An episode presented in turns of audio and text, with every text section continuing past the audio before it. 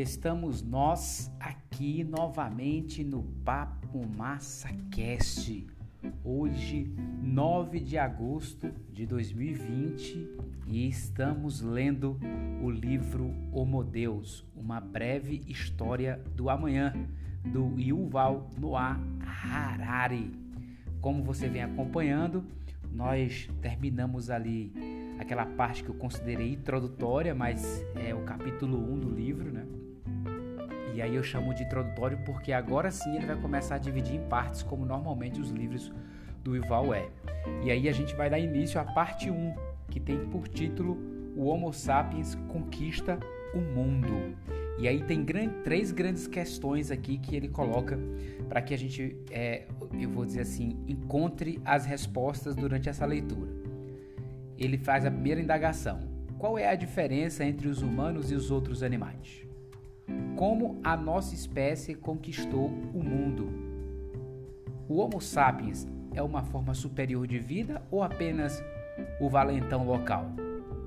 Enfim, nós vamos mergulhar na parte 1 e entender todas essas questões que o Val coloca aqui pra gente. Vamos embora, vamos deixar de conversa e vamos partir para a nossa leitura.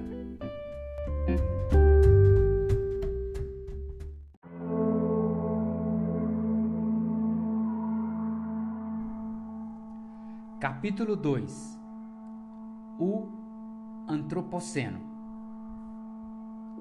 No que tange a outros animais, os humanos já se tornaram deuses há muito tempo.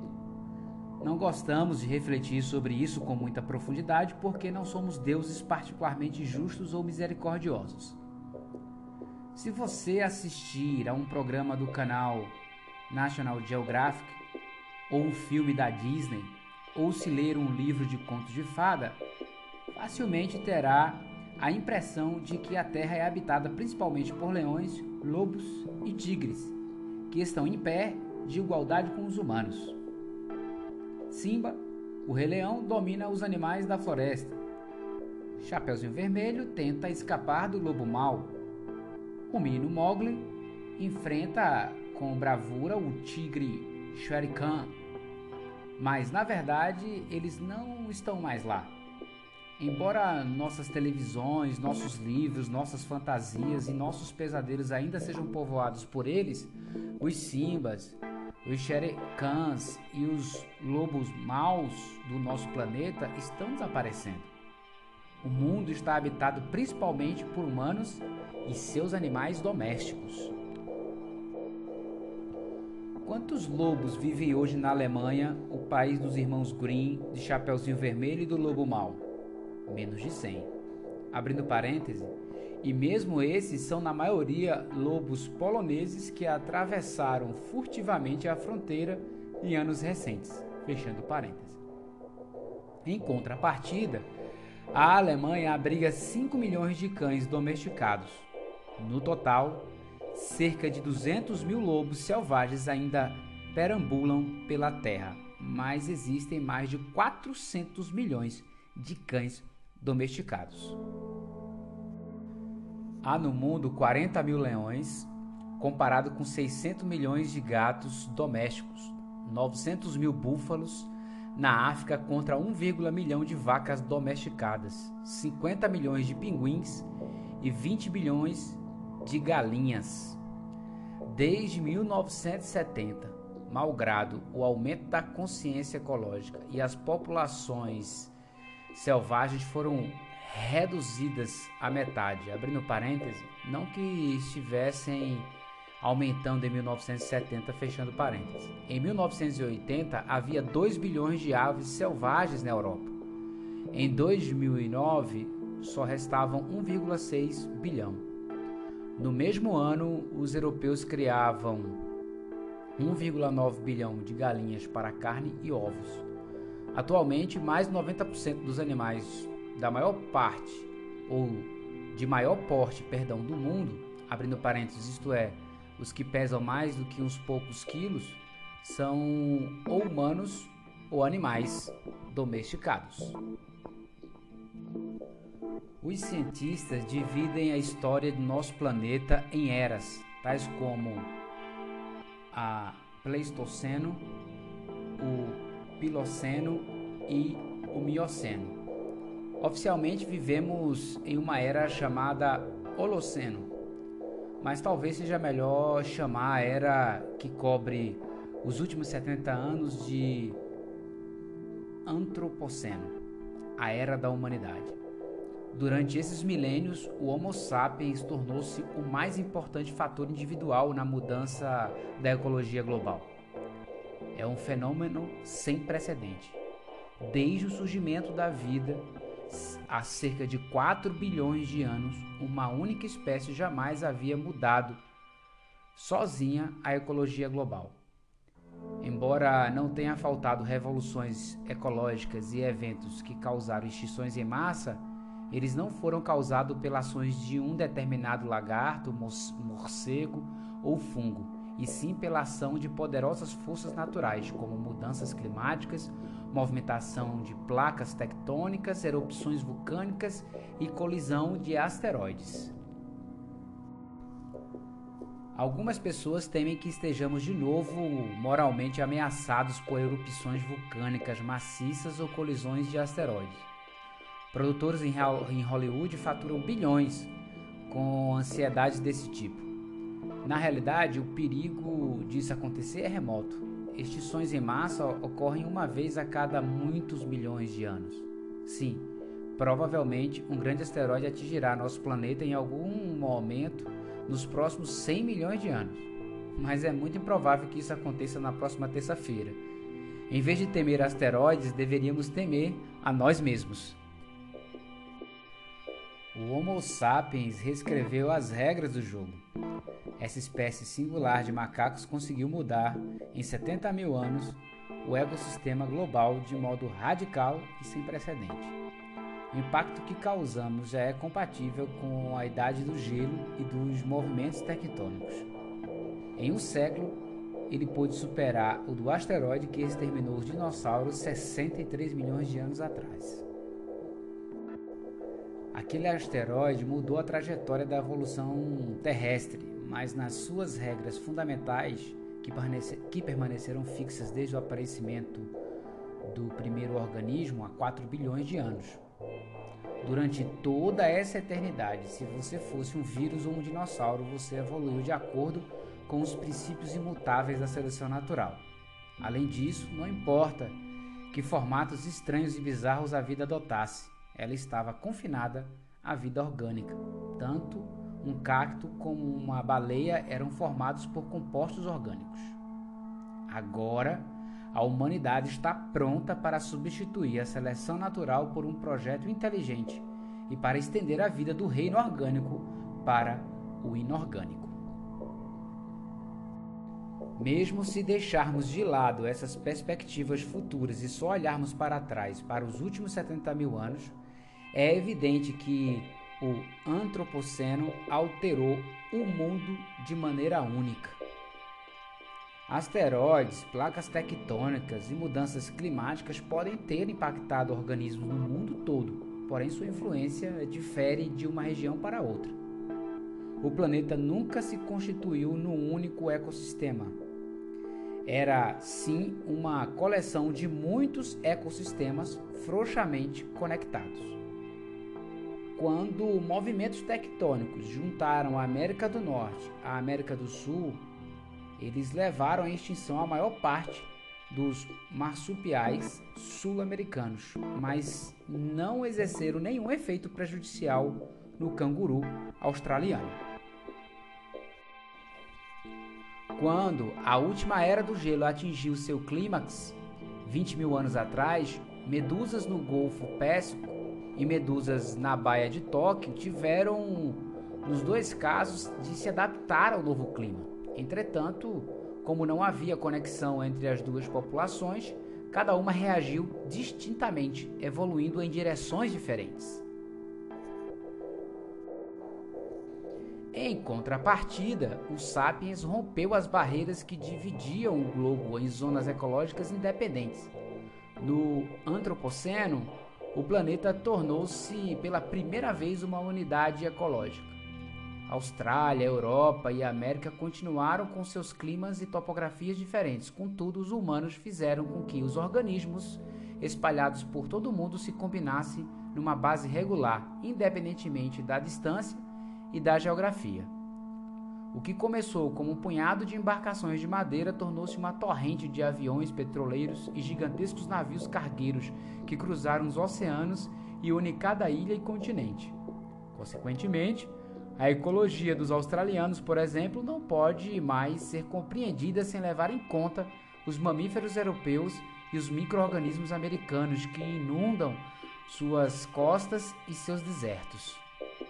Ovelhas, milho, ratos e vírus da gripe que os humanos levaram para a Austrália durante os últimos 300 anos são hoje muito mais importantes para a sua ecologia do que os cangurus e os koalas nativos. No entanto, o antropoceno não é um fenômeno recente. Já há dezenas de milhares de anos, quando se espalharam no leste da África para os quatro cantos do mundo, nossos antepassados da Idade da Pedra modificaram a flora e a fauna e todo o continente e toda a ilha em que se estabeleceram. Eles levaram à extinção todas as outras espécies humanas do mundo, 90% dos animais de grande porte da Austrália, 75% dos grandes mamíferos da América e aproximadamente 50% de todos os grandes mamíferos terrestres do planeta. E tudo isso antes de plantar o primeiro campo de trigo, criar a primeira ferramenta de metal e escrever o primeiro texto ou cunhar a primeira moeda. Os animais grandes foram é, os primeiros, as primeiras vítimas, porque eram relativamente pouco numerosos e procriavam lentamente. Comparem-se, por exemplo, os mamutes, que acabaram extintos, com os coelhos, que sobreviveram. Um bando de mamutes era constituído por, por poucas dúzias de indivíduos e a taxa de procriação era talvez de apenas duas crias por ano. Resultado: se uma tribo humana local caçasse apenas três mamutes por ano, já era suficiente para que as mortes ultrapassassem em número de nascimentos, e em poucas gerações os mamutes desapareceram. Os coelhos, por sua vez, reproduzem, é, se reproduzem como coelhos. Mesmo que os humanos caçassem centenas deles a cada ano, isso não seria suficiente para levá-los à extinção.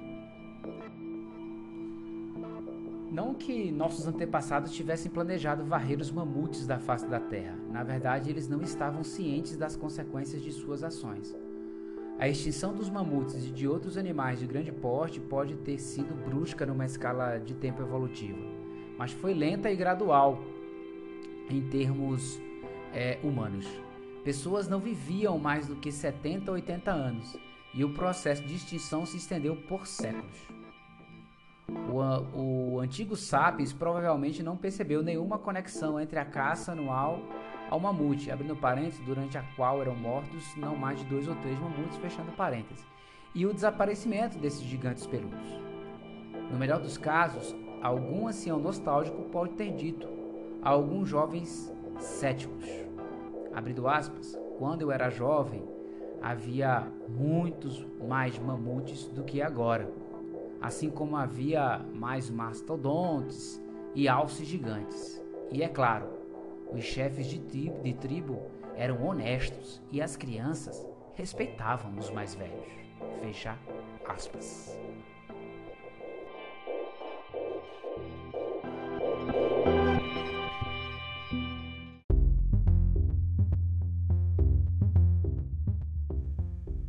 Os filhos da serpente. Segundo evidências antropológicas e arqueológicas, os antigos caçadores-coletores eram animistas, isto é, não acreditavam na existência de uma distância necessária entre humanos e outros animais. O mundo, isto é, o vale local e as cadeias de montanhas ao redor pertenciam a todos os seus habitantes e todos seguiam um conjunto de regras comuns essas regras envolviam uma negociação incessante entre todos os seres aos quais concerniam. As pessoas falavam com animais, árvores e pedras e também com fadas, demônios e fantasmas. Dessa rede de comunicações emergiam os valores e as normas que comprometiam igualmente humanos, elefantes, carvalhos e assombrações.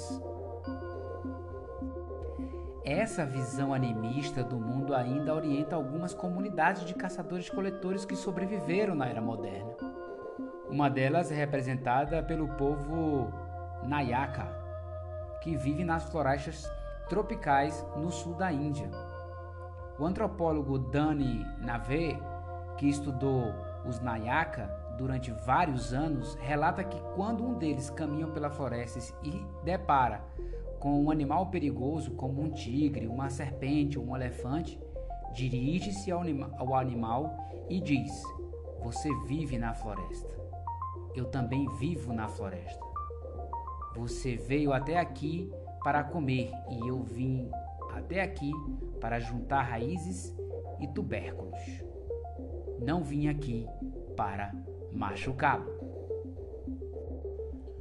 Uma vez, um Nayaka foi morto por um elefante macho que era chamado de o elefante que sempre caminha sozinho. Os Nayaka recusaram-se a ajudar os funcionários do Departamento Florestal Indiano na captura do animal. Eles explicaram a Navé que aquele elefante era muito chegado a outro elefante macho com o qual sempre andava. Um dia o departamento florestal capturou esse segundo elefante e, abrindo parênteses, elefante que sempre caminha sozinho, fechando parênteses, passou a demonstrar um comportamento raivoso e violento. Como se sentiria se sua esposa fosse tirada de você? Foi exatamente isso que aquele elefante sentiu. Os dois às vezes se separavam à noite, cada um seguindo o próprio caminho, mas pela manhã tornavam a se reunir. Naquele dia, o elefante viu seu camarada cair, estirado no chão. Se os dois estavam sempre juntos e alguém atira em um deles, como o outro deveria sem sentir?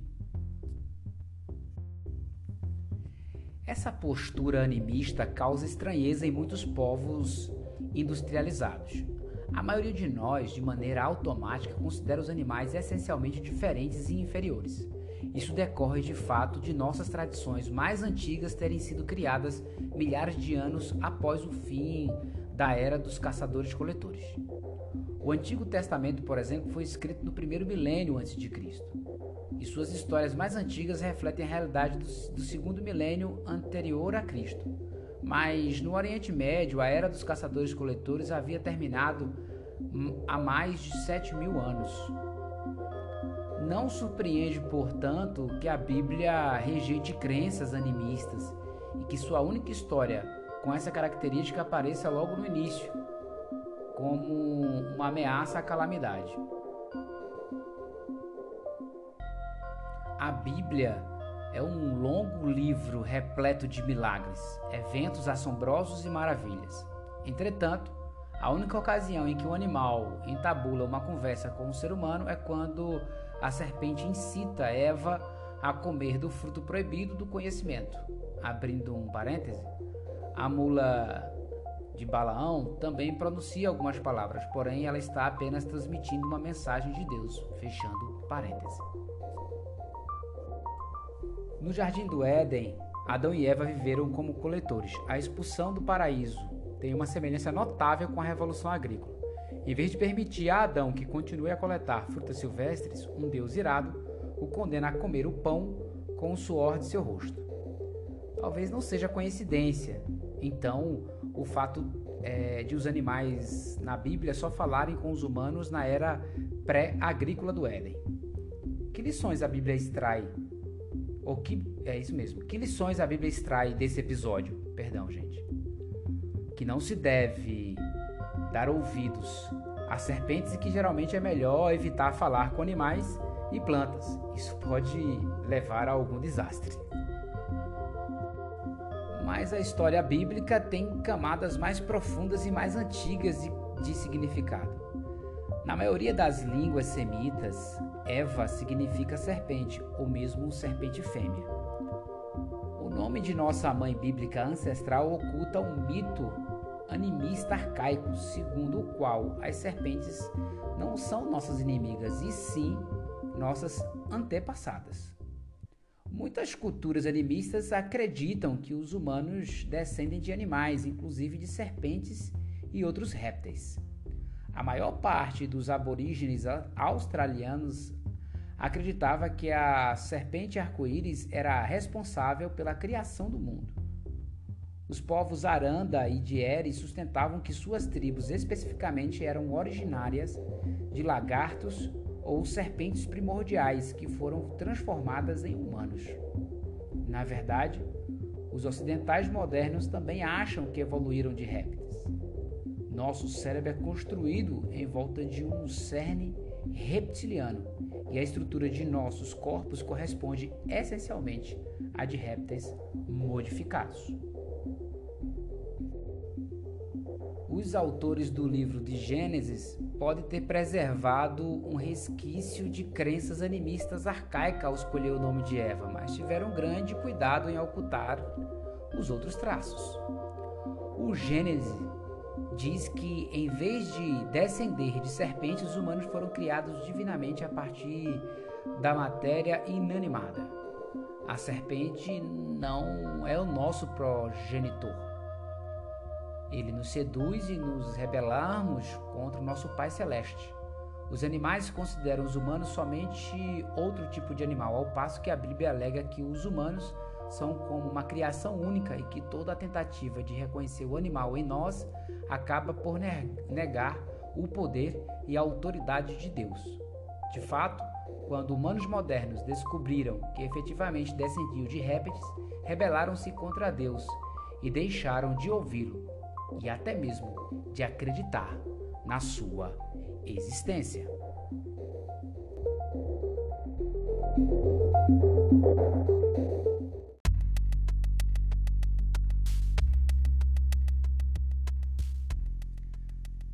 Necessidades ancestrais. A Bíblia, com sua crença na singularidade humana, foi um dos subprodutos da Revolução Agrícola que deu início a uma nova fase das relações entre humanos e animais. O advento da agrícola produziu novas ondas de extinção em massa, mas, o que é mais importante, criou uma forma completamente inédita de vida na Terra, a domesticação de animais. Inicialmente, esse desenvolvimento foi de pouca importância, já que os humanos só conseguiram domesticar menos de 20 espécies de mamíferos e aves, em comparação com os inúmeros milhares de espécies que continuaram selvagens. Contudo, com o passar dos séculos, essa nova forma de vida tornou-se predominante. Hoje, mais de 90% de todos os animais de grande porte estão domesticados. Lamentavelmente, as espécies domesticadas pagaram seu incomparável sucesso coletivo com um sofrimento individual sem precedentes. Embora o reino animal tenha conhecido muito muitos tipos de dor e sofrimento durante milhões de anos, a revolução agrícola gerou formas de sofrimento completamente novas que só pioraram com o tempo. Para um observador casual, pode parecer que os animais domesticados estão em uma condição muito melhor do que a de seus primos e ancestrais selvagens. Porcos selvagens passam os dias à procura de comida, água e proteção e são constantemente ameaçados por leões, parasitas e inundações.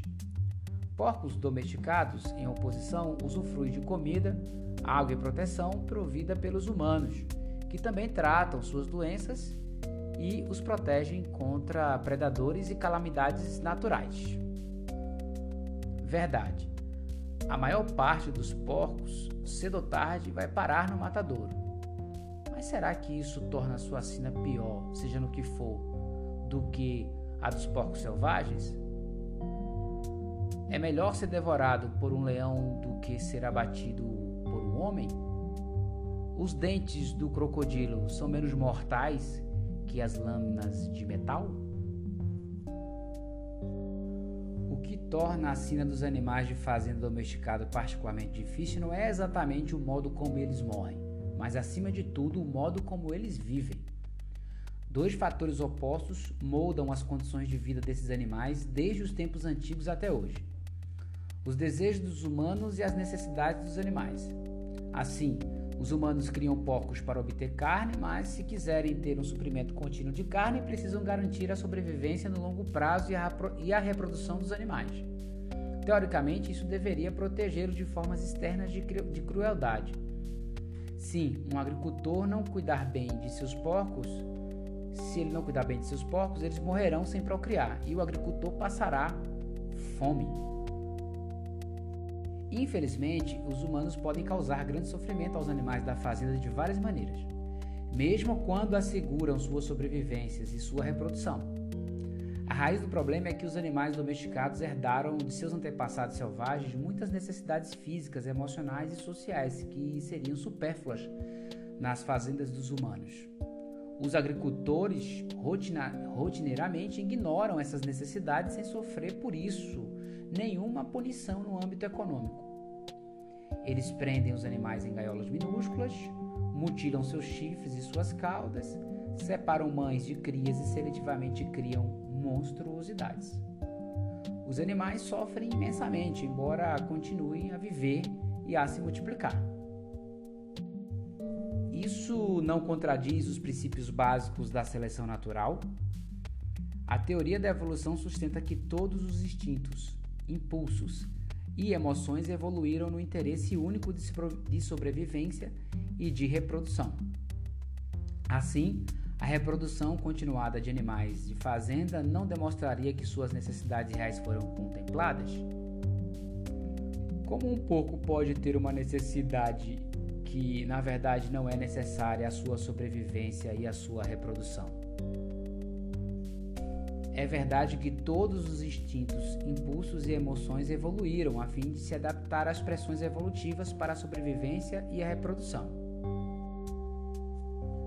No entanto, se e quando essas pressões desaparecerem subitamente, os instintos, os impulsos e emoções que eles configuram não desaparecerão com elas. Ao menos não instantaneamente.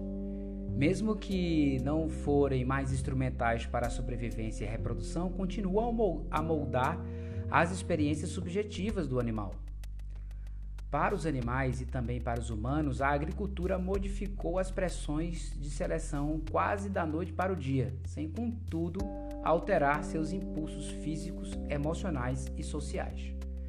É claro que a evolução não fica estacionária por isso continuou a modificar humanos e animais nos 12 mil anos transcorridos desde o advento da agricultura. Por exemplo, os humanos na Europa e na Ásia Ocidental desenvolveram a capacidade de digerir leite de vaca, enquanto as vacas perdiam seu medo dos humanos e hoje produzem muito mais leite do que seus antepassados selvagens. Mas essas mudanças são superficiais. As profundas estruturas sensoriais e emocionais de vacas, porcos e humanos não mudaram muito desde a Idade da Pedra. Por que os humanos modernos gostam tanto de doces? Não porque no início do século XXI tenhamos de nos empanturrar de sorvete e de chocolate para poder sobreviver, e sim porque quando nossos antepassados na Idade da Pedra deparavam com frutas doces e mel, o mais sensato a fazer era comer o quanto pudesse e o mais rapidamente possível. Porque os jovens dirigem com imprudência, envolvem-se em discussões violentas e hackeiam sites confidenciais na internet porque estão seguindo antigas imposições genéticas que podem ser inúteis e até contraproducentes na atualidade, mas que faziam sentido em termos evolucionários 70 mil anos atrás.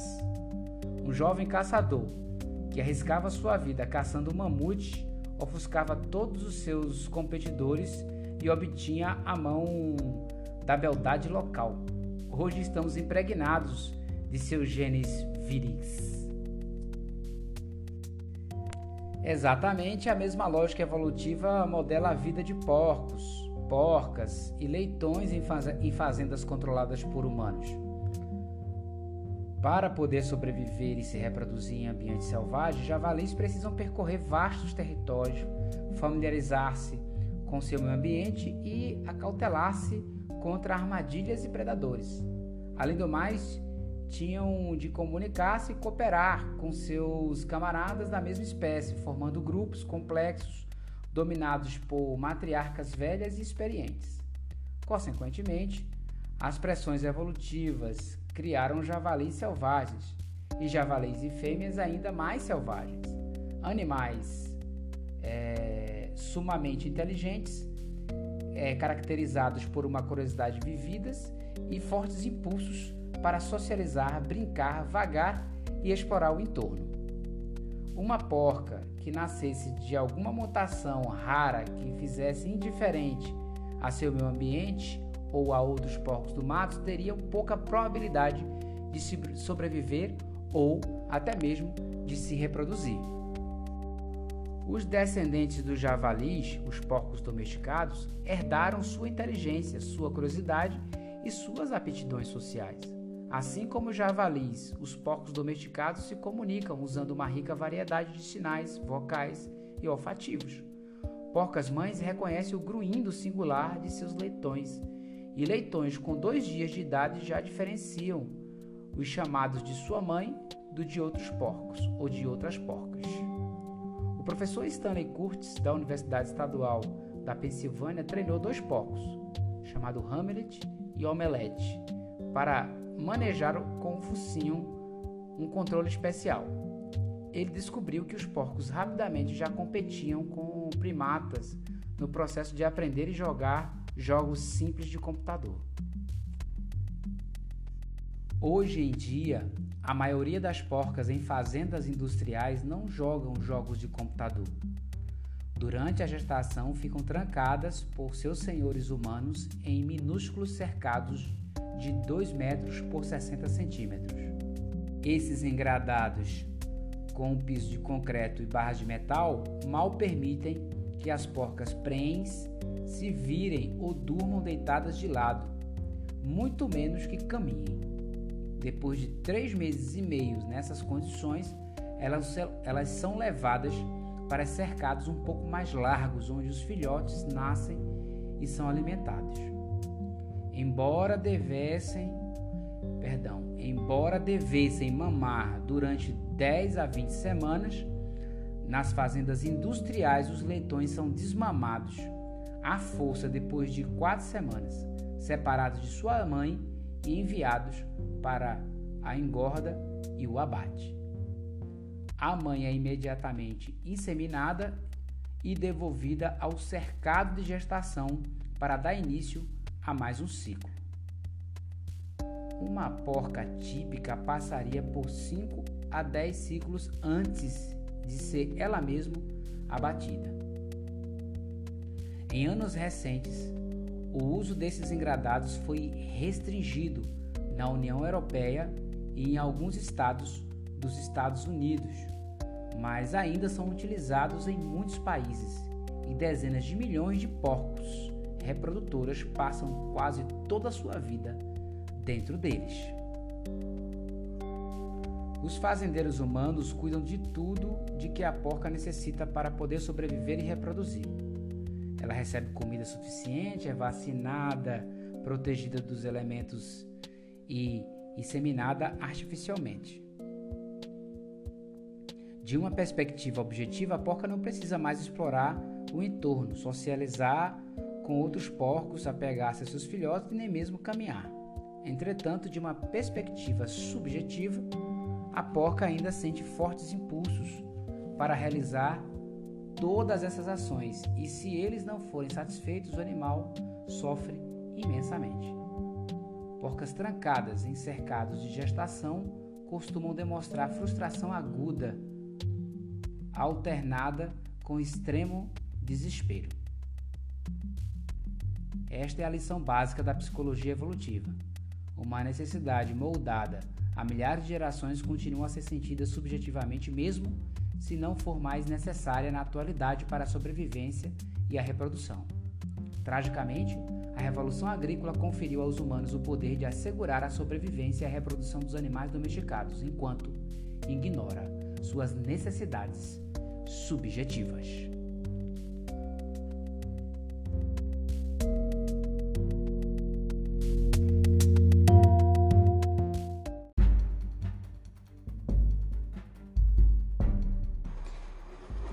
Organismos são algoritmos.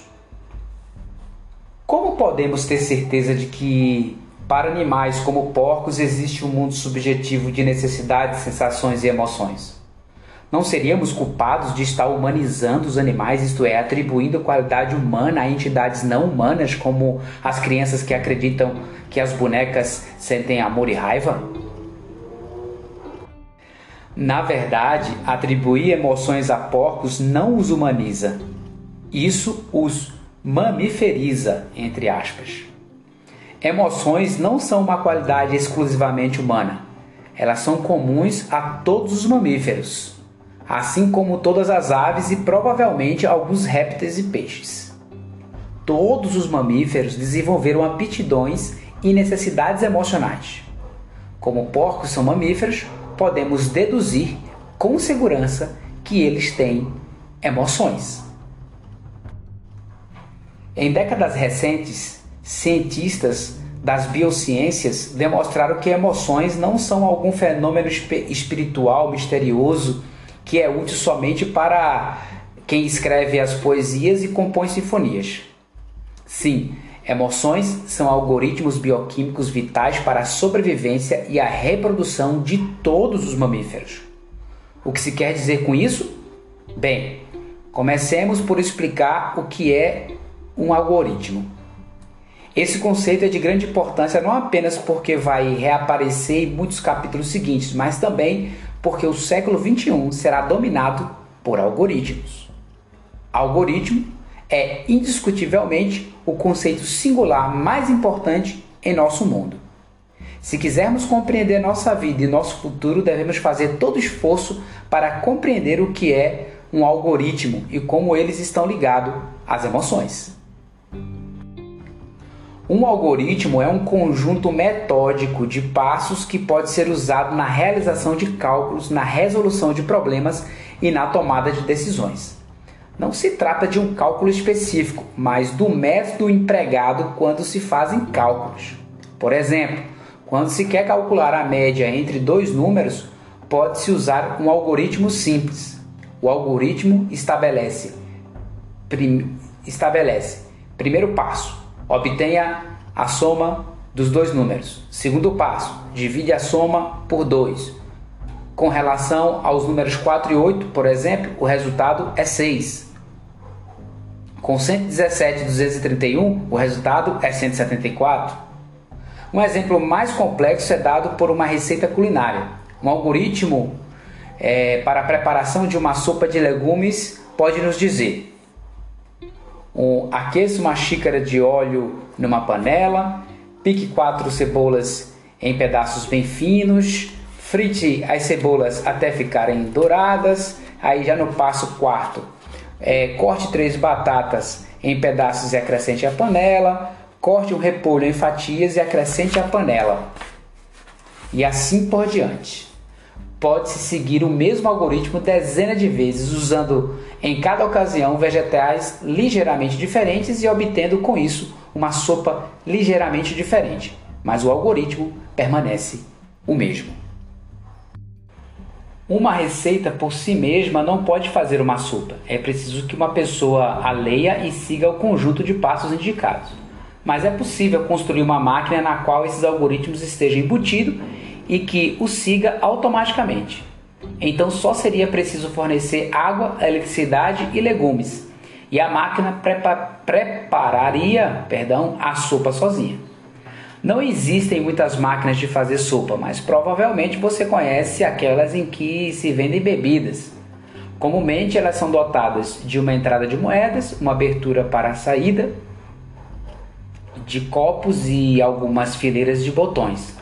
Na primeira fileira há botões para café, chá e chocolate. Nos botões da seguinte se lê: sem açúcar, uma colher de açúcar, duas colheres de açúcar. A terceira fileira indica leite, leite de soja, sem leite. Um homem vai até a máquina, introduz uma moeda na entrada e aperta os botões chá, uma colher de açúcar e leite. A máquina entra em ação, seguindo um conjunto exato de etapas.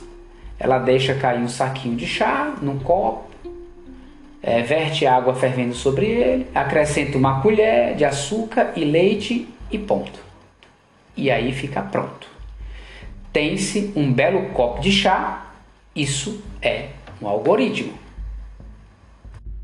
No decorrer das últimas décadas, biólogos chegaram à firme conclusão de que o homem que aperta os botões e toma o chá o, também é um algoritmo.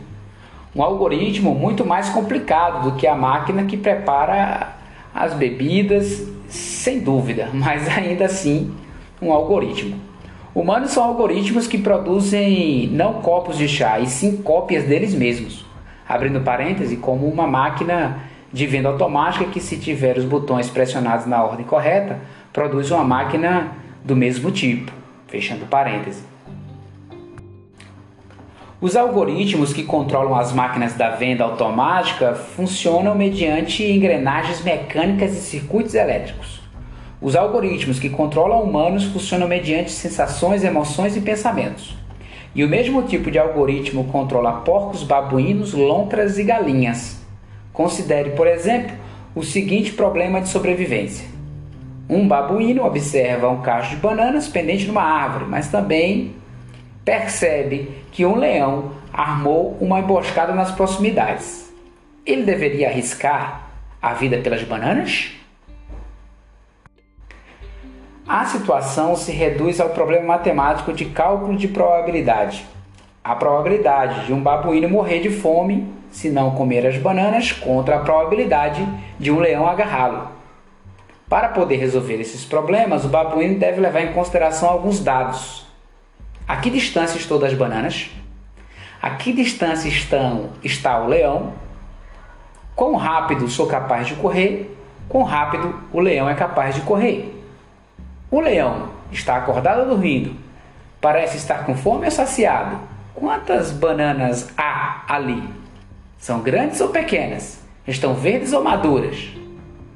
Em acréscimo a esses dados externos, ele também deve considerar uma informação referente às condições de seu corpo.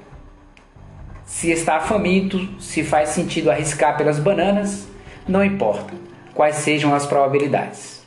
Se, ao contrário, ele acabou de comer e as bananas so, são só goludices, por que assumir esse risco.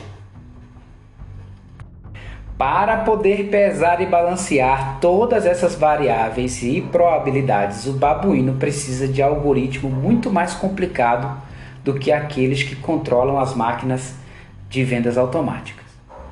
A recompensa por fazer os cálculos corretos é correspondente maior, é a própria sobrevivência. Um babuíno tímido, cujos algoritmos superestimam os perigos, vai morrer de fome. E os genes que configuram esses algoritmos covardes vão perecer com ele. Um babuíno temerário, cujos algoritmos subestimam os perigos, acabará como presa do leão e seus afoitos genes também tampouco conseguirão chegar à próxima geração. Esses algoritmos são submetidos a um constante controle de qualidade por seleção natural. Somente os animais que calculam corretamente as probabilidades deixam uma prole. Mas tudo isso ainda é muito abstrato. Como um babuíno calcula probabilidades? Com certeza ele não tira o lápis de trás da orelha, um caderninho de bolso traseiro e com uma calculadora começa a fazer cálculos envolvendo velocidades de corridas e níveis de energia. Na verdade, todo o corpo do babuíno é uma calculadora. Aquilo que chamamos de sensações e emoções são com efeito algoritmos. O babuíno sente fome, sente medo e treme quando vê o leão, mas sente a boca cheia de água quando olha para as bananas. Numa fração de segundo, ele experimenta uma tempestade de sensações, emoções e desejos. Isso nada mais é do que o processo de calcular. O resultado será representado por alguma forma de sentimento. O babuíno de repente sentirá seu ânimo fortalecido, seus pelos arrepiados, seus músculos tensos, seu peito vai se expandir e ele vai respirar fundo e avante. Eu posso fazer isso. As bananas. Alternativamente, ele pode ser vencido pelo medo. Seus ombros vão cair e o estômago vai revirar, as pernas vão ceder e, mamãe, um leão, socorro!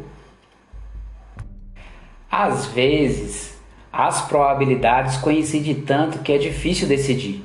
Isso também vai se manifestar como um sentimento. O babuíno se sentirá confuso e indeciso. Sim, não, sim, não. Droga, não sei o que fazer. Para transmitir os genes à próxima geração, não basta resolver problemas de sobrevivência. Animais também têm de resolver problemas de reprodução e isso depende de cálculos e de probabilidades. A seleção natural fez a paixão e a rejeição evoluírem em algoritmos rápidos de avaliação das probabilidades de reprodução. Beleza representa boas chances de ter uma prole bem-sucedida. Quando uma mulher vê um homem e pensa, uau, ele é deslumbrante. E quando uma pavoa vê um pavão e pensa, Jesus, que cauda, eles estão fazendo algo semelhante ao que faz a máquina de venda automática. Quando a luz refletida do, corpo, do corpo do macho atinge suas retinas, algoritmos extremamente poderosos aprimorados por milhões de anos de evolução entram em ação.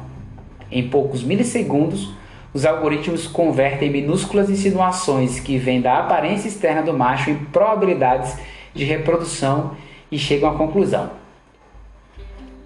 Tudo indica que este macho é muito saudável e fértil, com excelentes genes. Se eu cruzar com ele, é provável que minha prole também usufrua de boa saúde e excelentes genes. Obviamente, essa conclusão não expressa em palavras ou em números, mas na ardente excitação da atração sexual. Pavoas e a maior parte das mulheres não fazem esses cálculos com papel e lápis, elas só sentem.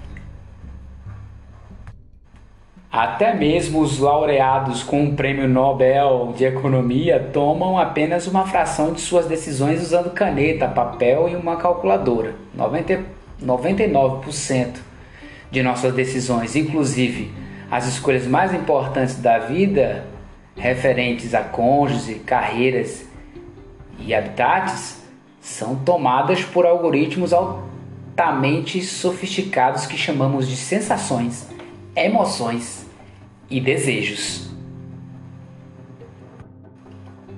Como esses algoritmos controlam a vida de todos os mamíferos e de todas as aves, abrindo parênteses, e provavelmente de alguns répteis e peixes, fechando parênteses, quando humanos, babuínos e porcos sentem medo.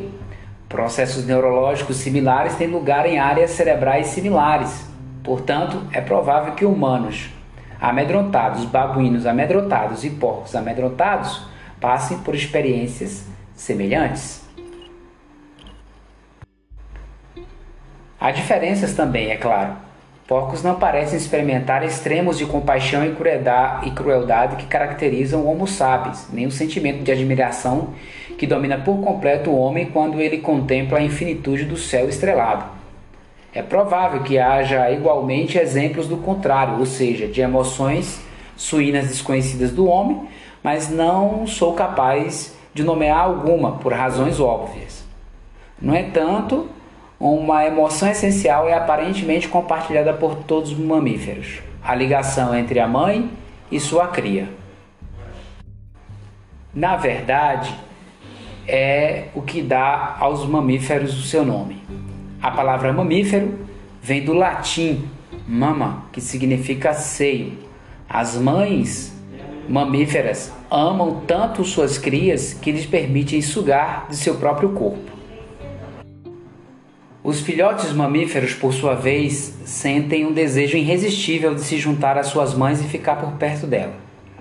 Na natureza, leitões, bezerros e cãezinhos que não conseguem ficar junto às suas mães raramente sobrevivem muito, muito tempo. Até recentemente isso valia para filhos de humanos também. E inversamente, uma porca, uma vaca ou uma cadela que, devido a alguma mutação rara, não cuide da própria cria, poderá viver uma vida longa e confortável, mas seus genes não passarão para a próxima geração.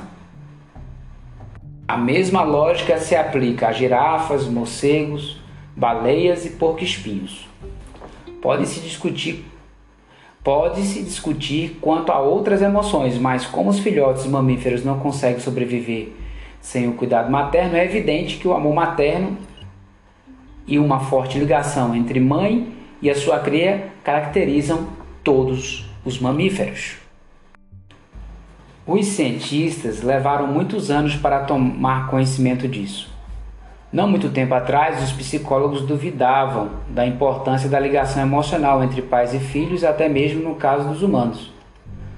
Na primeira metade do século XX, a despeito das teorias freudianas, a escola behaviorista, então predominantemente, alegava que as relações entre pais e filhos eram moldadas por uma retroalimentação de cunho material, que os filhos necessitavam principalmente de alimento, proteção e cuidados médicos e que as crianças se ligavam a seus pais apenas porque estes lhe proviam essas necessidades materiais. Crianças que demandavam calor, abraços e beijos eram tidas como mimadas. Especialistas em puericultura advertiam que crianças que eram abraçadas e beijadas por seus pais se tornariam adultos carentes, egoístas e inseguros. John Watson, uma reconhecida autoridade em puericultura, na década de 1920, aconselhava severamente aos pais: nunca abrace e beije seus filhos, nunca deixe que se sentem em seu colo. Se for realmente necessário, beije uma vez na testa e lhes dar e, lhe, e na testa ao lhes dar boa noite, perdão. Cumprimento-nos com um aperto de mão pela manhã. A popular revista é, criança em casa, explicava que o segredo para criar os filhos era manter a disciplina e suprir suas necessidades materiais segundo um rígido programa diário. Um artigo de 1929 dava a seguinte instrução aos pais cuja criança chorasse por comida antes da hora de sua refeição: Não a segurem, não a embalem para que pare de chorar e não a alimentem antes da hora exata da próxima refeição. Chorar não prejudica o bebê, nem mesmo o mais pequenino deles. Foi somente nas décadas de 1950 e 1960 que um consenso cada vez maior de especialistas abandonou essas teorias behavioristas e reconheceu a importância central das necessidades emocionais. Numa série de famosos, abrindo parênteses, e chocantemente cruéis, abrindo, fechando parênteses, experimentos, o psicólogo Harry Harlow separou bebês macacos de suas mães logo após o nascimento e os isolou em pequenas jaulas. Quando lhes foi oferecida a opção entre um manequim de metal, como uma garrafa de leite imitando a mãe, e um manequim de pano macio sem o leite, os bebês macacos se agarravam à mãe de pano macio com toda a força. Esses bebês macacos sabiam algo que John Watson e os especialistas do Criança em Casa não conseguiram perceber. Os mamíferos não podem viver apenas de alimento. Eles precisam igualmente de ligações emocionais. Milhões de anos de evolução pré-programaram os macacos com um desejo irresistível de ligação emocional. A evolução também imprimiu neles a suposição de que há mais possibilidade de que se criem ligações emocionais com coisas macias e sedosas do que objetos duros e metálicos. Abrindo parênteses, é por isso que é muito mais provável que as crianças pequenas fiquem mais ligadas a bonecas, cobertores e pedaços de pano com algum cheiro do que a talheres, pedras ou blocos de madeira. Fechando parênteses. A necessidade de ligações emo emocionais é tão forte que os bebês macacos de Harlow abandonaram o manequim de metal, que supostamente amamentaria, e voltaram a sua atenção para o único objeto que parecia ser capaz de atender aquela necessidade. Entretanto, como a mãe de pano nunca correspondeu à sua afeição, os macaquinhos tiveram sérios problemas psicológicos e sociais e se tornaram, ao crescer, adultos neuróticos e antissociais. Hoje é com incompreensão que nos lembramos dos conselhos dos puericultores no início do século XX. Como puderam aqueles especialistas deixar de considerar que as crianças têm necessidades emocionais e que sua saúde mental e física depende da provisão dessas necessidades, é, quanto de alimento, proteção e medicamentos? Mas quando se trata de outros mamíferos, continuamos a negar o óbvio.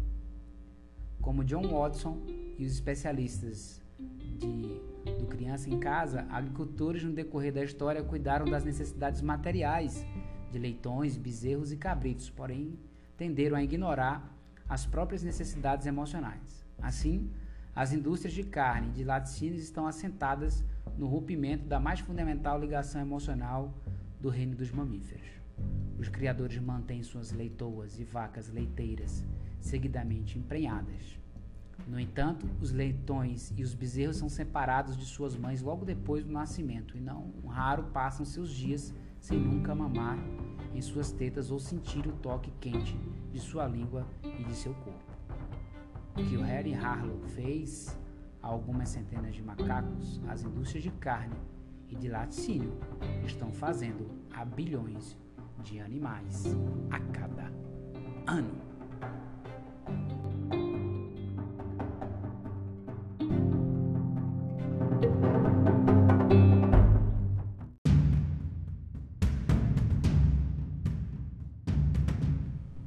O acordo agrícola. Como os criadores justificam seu comportamento?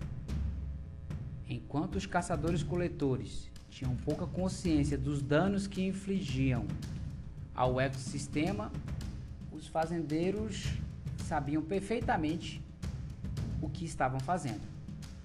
Sabiam que estavam explorando animais domésticos e os submetendo aos desejos e caprichos humanos justificam suas ações em nome de novas religiões teístas que se espalharam e se disseminaram na esteira da Revolução Agrícola.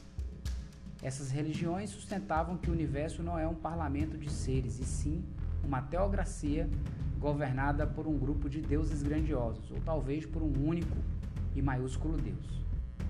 Normalmente não associamos essa ideia à agricultura, mas ao menos no início das as religiões eram empreendimento agrícola a teologia, a mitologia e a liturgia de religiões como o judaísmo, o hinduísmo e o cristianismo giravam, a princípio, em torno das relações entre humanos, plantas domesticadas e animais em fazendas de criação.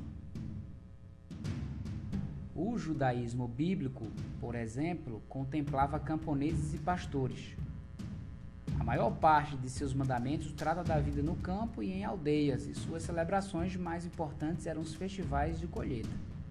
As pessoas hoje imaginam um antigo templo em Jerusalém como uma espécie de grande sinagoga, onde sacerdotes de túnicas brancas, como a neve, davam as boas-vindas a peregrinos devotos.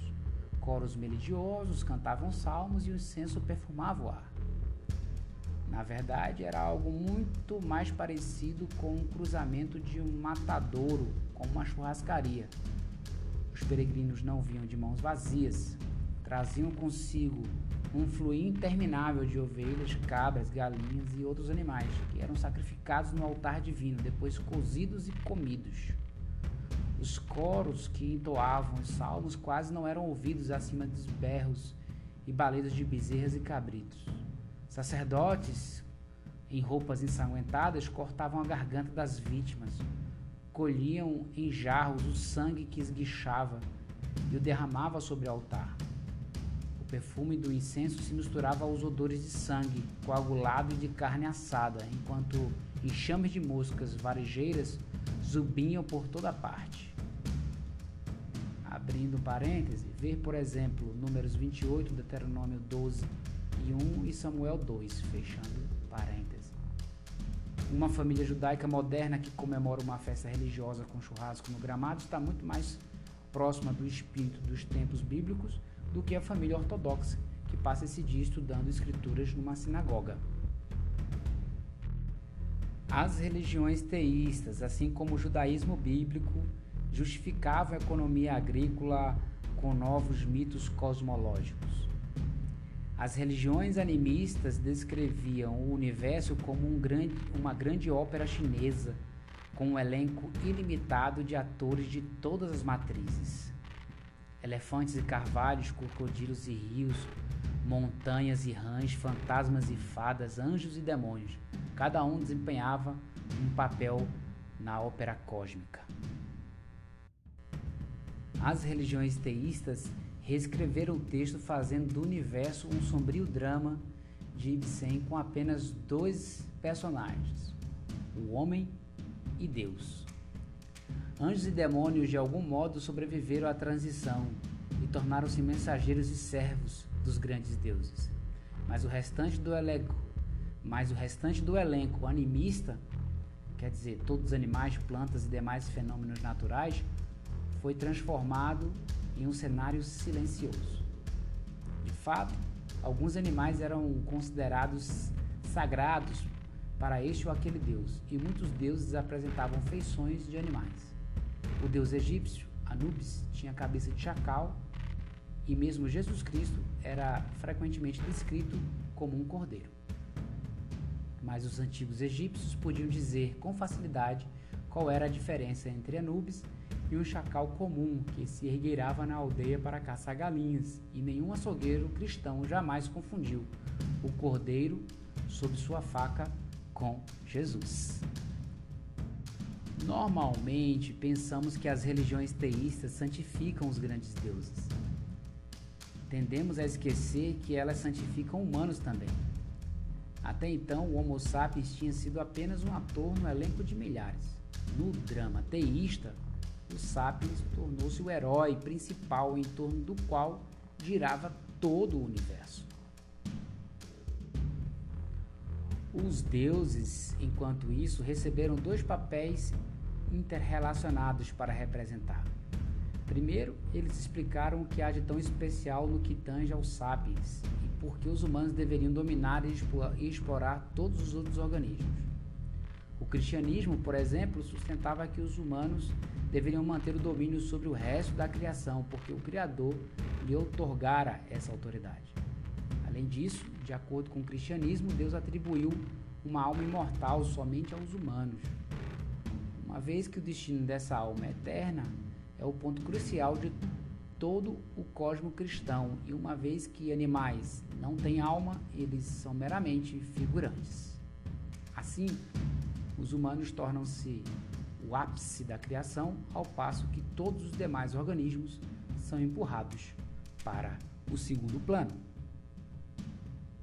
Em segundo lugar, os deuses teriam de realizar uma mediação entre os humanos e o ecossistema. No cosmo animista, todos falavam com todos diretamente. Se precisasse de alguma coisa de um caribu, de uma figueira, das nuvens ou das rochas, você mesmo se dirigia a eles.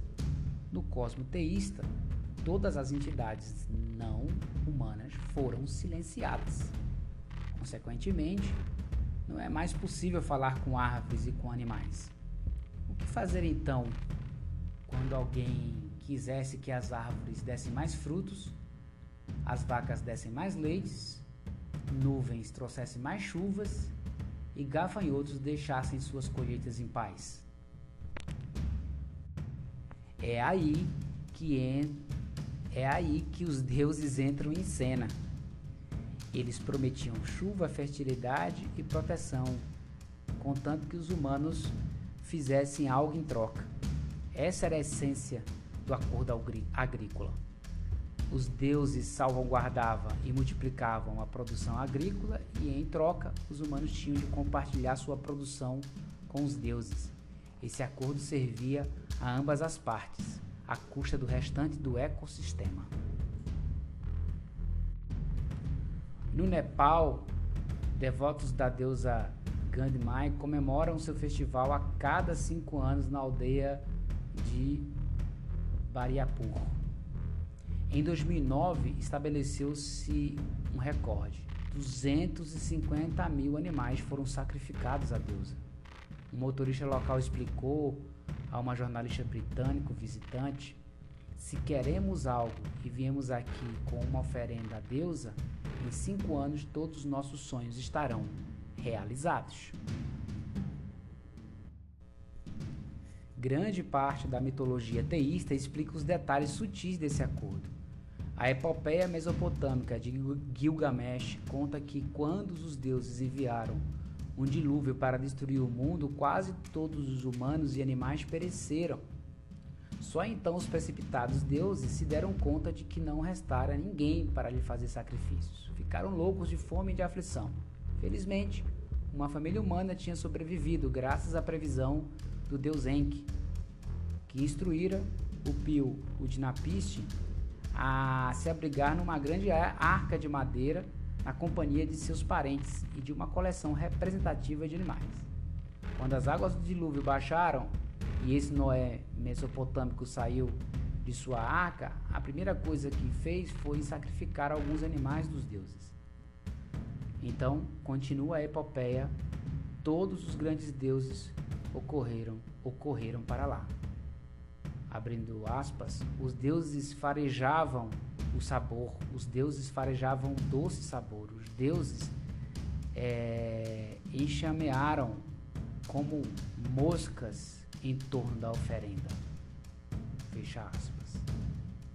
A história bíblica do dilúvio, abrindo parênteses, escrita mais de mil anos depois da versão mesopotâmica, fechando parênteses, também relata que imediatamente após deixar a arca, Noé construiu um altar para o Senhor e, tomando alguns de seus animais limpos e de suas aves limpas, ele sacrificou sobre ele oferendas ardentes. O Senhor sentiu o agradável aroma e disse consigo mesmo: Nunca mais amaldiçoarei a terra por causa dos humanos. Isso está escrito em Gênesis, capítulo 8, do versículo. Perdão, Gênesis 8, 20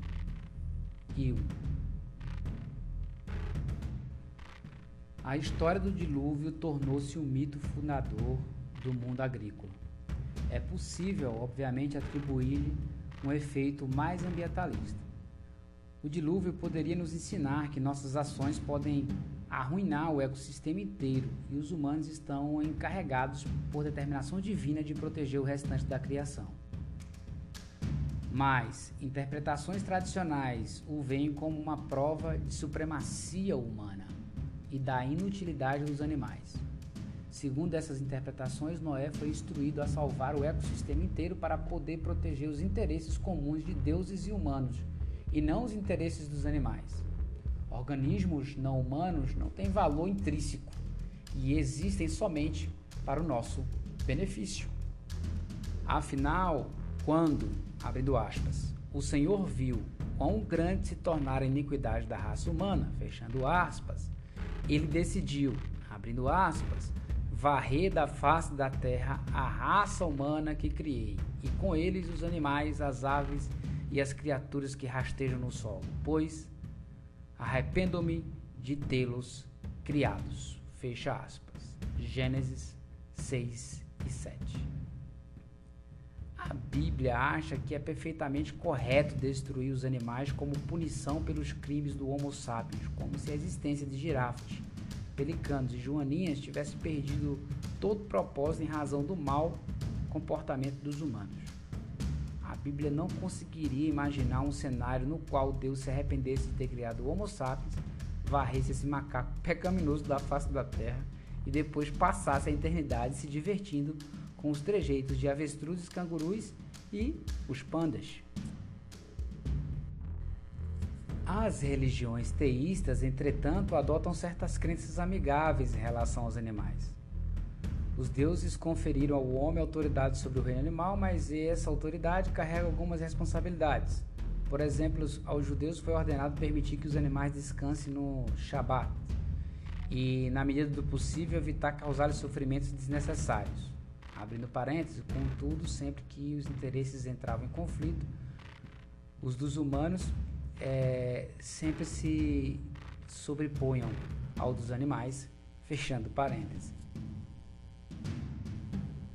Um conto talmúdico relata que, a caminho do matadouro, um bezerro fugiu e buscou refúgio com o Rabi e Yehuda Hanassi, um dos fundadores do judaísmo rabínico. O bezerro enfiou a cabeça sob as túnicas esvoaçantes do Rabi e começou a chorar. Mas o Rabi empurrou o animal e disse: Vá, você foi criado exatamente para esse fim. Como o Rabi não demonstrou misericórdia, Deus o puniu e ele padeceu de uma doença dolorosa durante 13 anos. Então, um dia, ao limpar a casa do Rabi, do Rabi e encontrar alguns ratos recém-nascidos, um criado começou a varrê-los para fora. Rabi Yehuda correu para salvar as criaturas indefesas, ordenando ao criado que as deixasse em paz. Porque, ele abrindo aspas aqui, diz: Deus é bom para todos e tem compaixão por tudo o que o criou. Fechando aspas. Salmo 145 e 9. Como Rabi demonstrou compaixão por esses ratos, Deus demonstrou compaixão pelo Rabi e ele foi curado de suas doenças. Outras religiões, particularmente o jainismo, o budismo e o hinduísmo, demonstraram grande empatia pelos animais. Elas enfatizam a conexão entre os humanos e o restante do ecossistema, e seu principal mandamento ético consiste em evitar matar qualquer ser vivo. Enquanto o bíblico não matarás se refere apenas a humanos, o antigo princípio indiano do arrimas, ahimsa, perdão, não violência, estende-se a todo ser sensível. Monges jainistas são especialmente cuidadosos com relação a isso. Eles sempre cobrem suas bocas com um pano branco para não inalar nenhum inseto e sempre que caminham levam uma vassoura para delicadamente varrer toda formiga ou besouro de seu caminho.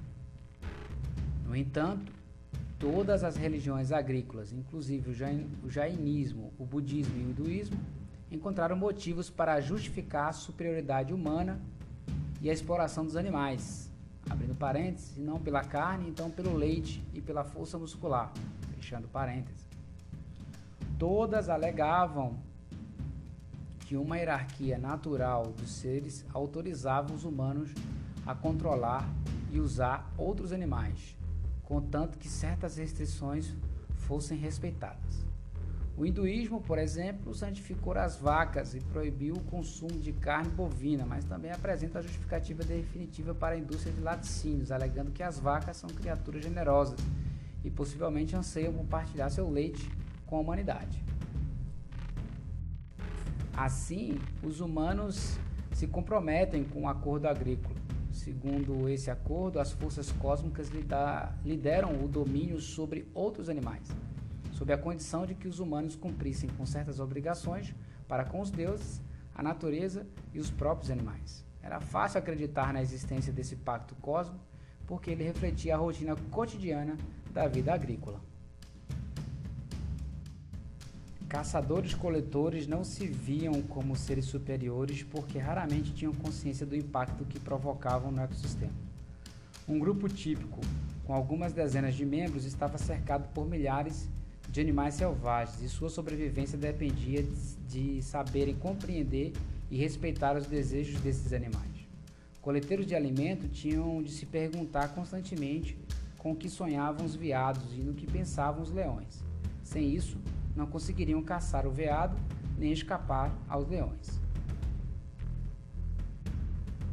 Os agricultores, em contraste, viviam num mundo controlado e moldado pelos sonhos e pensamentos humanos. Os humanos ainda estavam sujeitos a forças naturais formidáveis, como tempestades e terremotos, mas eram muito menos dependentes da vontade de outros animais. Um garoto de fazenda aprendia desde cedo a montar um cavalo, arrear um touro, fustigar um burro, um burro teimoso, e levar as ovelhas para o pasto. Era fácil e tentador acreditar que essas atividades do dia, do dia a dia refletiam ou a ordem natural das coisas ou a vontade dos céus. A revolução agrícola foi assim uma revolução tanto econômica quanto religiosa. Novos tipos de relações econômicas emergiram juntamente com novos tipos de crenças religiosas que justificavam a exploração brutal de animais. Esse processo antigo pode se testemunhando, se testemunhado ainda hoje, quando as últimas comunidades restantes de caçadores-coletores adotam a agricultura. Nos anos recentes, os caçadores-coletores Nayaka, do sul da Índia, adotaram algumas práticas agrícolas como a de criação de gado, de galinhas e cultivo do chá. Não é de surpreender que também tenham adquirido novas atitudes em relação aos animais e que adotem também posturas diferentes para animais, e plantas, domésticos em comparação com os organismos selvagens. Na língua nayaka, um ser vivo possuidor de uma personalidade única é chamado de maçã, maçã. Quando questionados pelo antropólogo Dani Naver, eles explicaram que todos os elefantes são maçã. Vivemos na floresta, eles vivem na floresta. Somos todos maçã, assim como os ursos os veados e os tigres, todos os animais da floresta. E quanto às vacas? Vacas são diferentes, é preciso conduzi-las para toda parte. E as galinhas? Elas não são nada, não são maçã. E as árvores na floresta? Sim, as árvores vivem por muito tempo. E o chá verde? Ora, esse. Ora, esse eu cultivo para vender as folhas de chá e comprar o que eu preciso na loja. Não, eles não são maçã. A degradação de animais, de seres conscientes que merecem respeito à mera condição de propriedade, raramente ficou só no caso de vacas e galinhas. A maior parte das sociedades agrícolas começou a tratar várias classes de pessoas como se fosse também propriedade. No Antigo Egito, na Israel bíblica e na China medieval, era comum escravizar humanos, torturá-los e executá-los até mesmo devido a transgressões banais. Assim como camponeses não consultam vacas e galinhas sobre como conduzir a fazenda, governantes nem sequer sonhavam em pedir aos camponeses suas opiniões quanto a como governar o reino. E quando os grupos étnicos ou comunidades religiosas encontravam-se entravam, perdão, em conflito, frequentemente se desumanizavam reciprocamente. Descrever, entre aspas, os outros como animais subhumanos era o primeiro passo para tratá-los como tais. A fazenda agrícola tornou-se assim o protótipo de novas sociedades que incluíam os empolados senhores, as raças inferiores destinadas a serem exploradas, animais selvagens prontos para serem exterminados e um grande Deus, acima de tudo, dando a sua bênção a esse arranjo todo.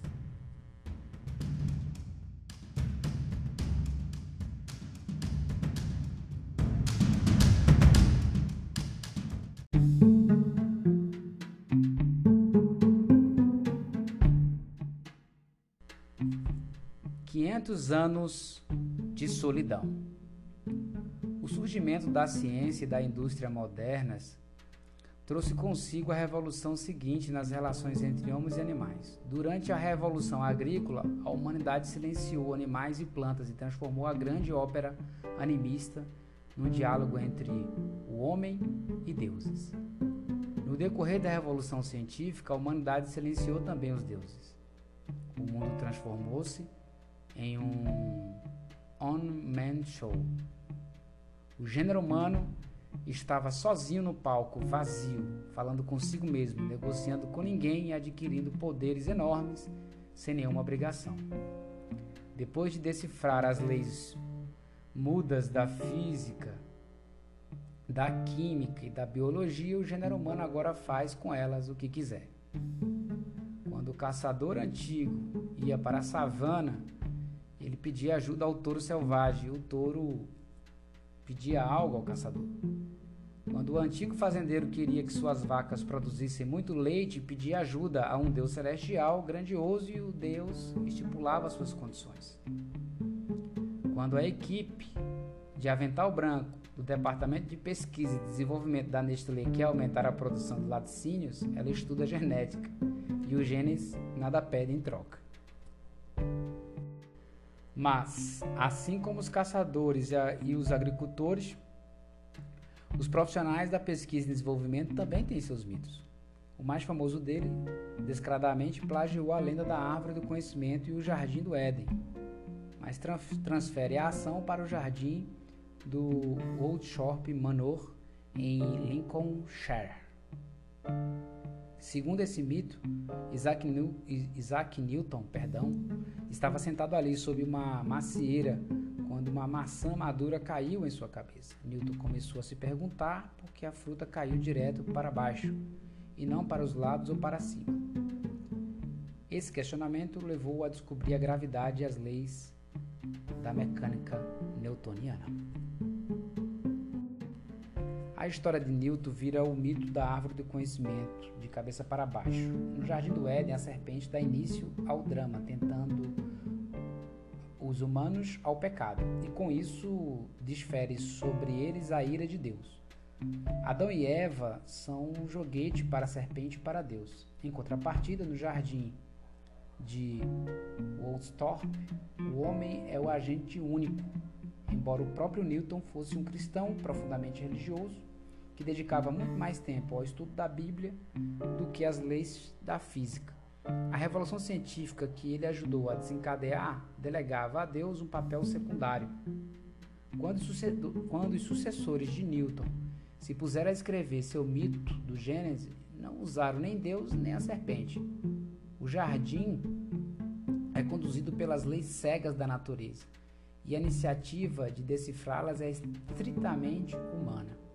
A história pode ter começado com uma maçã que caiu na cabeça de Newton, mas a maçã não fez isso de propósito. No mito do Jardim do Éden, os humanos são punidos por sua curiosidade e por seu desejo de adquirir conhecimento. Deus os expulsa do paraíso.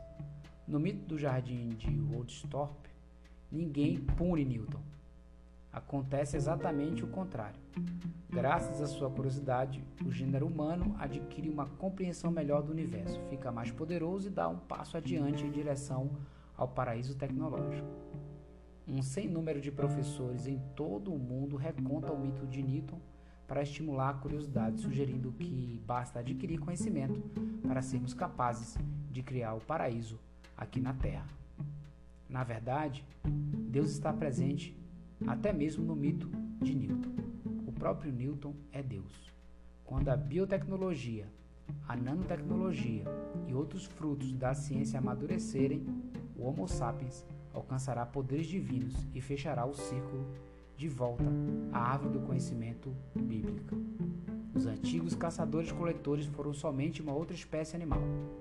Os agricultores consideravam-se o ápice da criação os cientistas vão nos levar à categoria de deuses. Enquanto a revolução agrícola deu origem às religiões teístas, a revolução científica fez nascerem as religiões humanistas, nas quais humanos substituem deuses. Os teístas cultuam Theos, deus em grego, e os humanistas cultuam humanos. A ideia fundamental das religiões humanistas, como o liberalismo, o comunismo e o nazismo, é que o Homo sapiens tem uma essência única e sagrada, fonte de todo sentido e de toda autoridade no universo. Tudo o que acontece no cosmos é considerado bom ou mal de acordo com o impacto que exerce sobre o Homo sapiens. O teísmo justifica a agricultura tradicional em nome de Deus, ao passo que o humano justifica a moderna lavoura industrial em nome do homem. A lavoura industrial santifica as necessidades, os caprichos e as vontades humanas, descartando todo o resto. A lavoura industrial não tem verdadeiro interesse em animais, os quais não compartilham a santidade na natureza humana. E os deuses não, não lhes são úteis, porque a ciência e a tecnologia modernas conferem aos humanos poderes que excedem muito os dos antigos deuses. A ciência permite que companhias modernas sujeitem vacas, porcos e galinhas a condições mais extremas do que as que prevaleciam nas sociedades agrícolas tradicionais. No Egito antigo, no Império Romano ou na China medieval, os humanos só tinham uma compreensão rudimentar da bioquímica, da genética, da zoologia e da epidemiologia. Consequentemente, sua capacidade de manipulação era limitada. Naqueles tempos, porcos, vacas e galinhas andavam livremente entre as casas e procuravam tesouros comestíveis nos montes de lixo ou na mata próxima.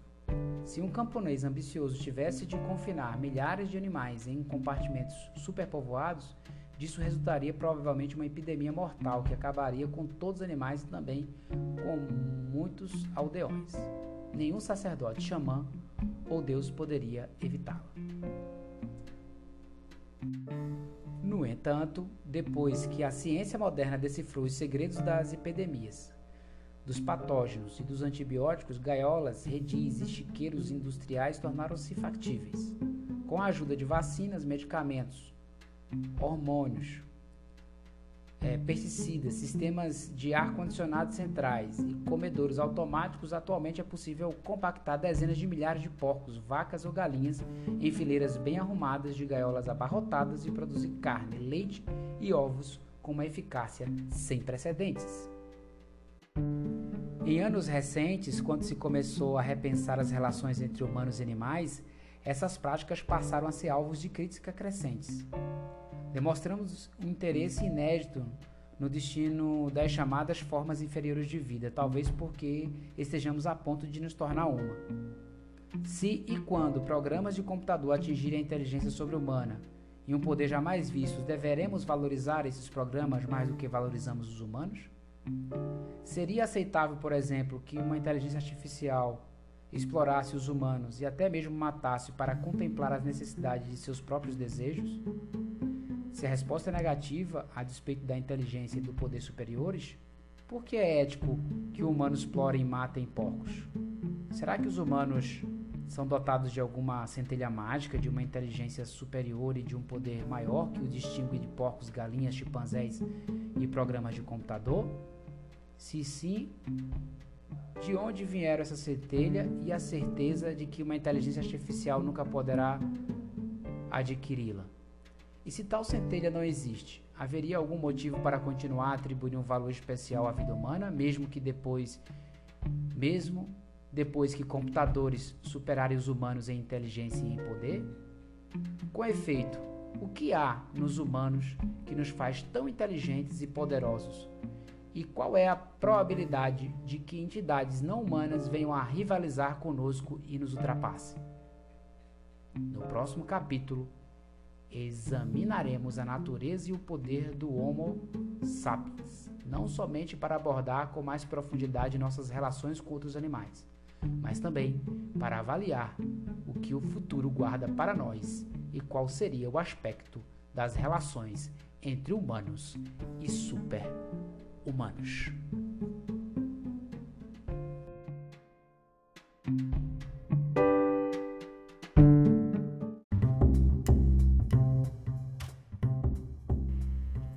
Que capítulo longo, hein, meus queridos e queridas? Mas valeu a pena. O Antropoceno traz grandes reflexões para que a gente possa avaliar a nossa relação com o cosmos à nossa volta. Não sei se você percebeu, mas o Val está fazendo uma retrospectiva daquilo que a gente leu lá em Sapiens, então ele fundamenta novamente aqui alguns conceitos para aí sim começar a avançar, né, para falar um pouco mais do futuro. O próximo capítulo vai falar sobre a a epifania humana. Eu quero aproveitar aqui para agradecer aos novos países que estão fazendo parte, aí ouvindo, como Colômbia, é, Estados Unidos agora realmente presente fortemente, já aparecendo nas estatísticas. Já sabia que tem gente ouvindo lá, mas não tinha aparecido ainda, mas agora apareceu. A Colômbia, os Estados Unidos, né? já existiu o Canadá, é, Portugal agora entrou oficialmente na lista também. Eu sabia que tinha gente que ouvia Portugal, mas não estava confirmado na lista. O pessoal do Brasil, né, a galera que já me escuta na Polônia e na Rússia desde o, praticamente do início do Papo Massa Cast. Eu quero agradecer a todos vocês que me ouvem, que me acompanham por aqui e que dão a maior força compartilhando ou me seguindo nas redes sociais, lá no Papo Massa no Instagram ou no Papo Massa Live lá no YouTube, onde você vai encontrar séries também bem interessantes que eu publico por lá em vídeo, tá bom? Um grande abraço, até o próximo Papo MassaCast e vamos continuar firmes e fortes aqui no Homo Deus. Até o próximo episódio.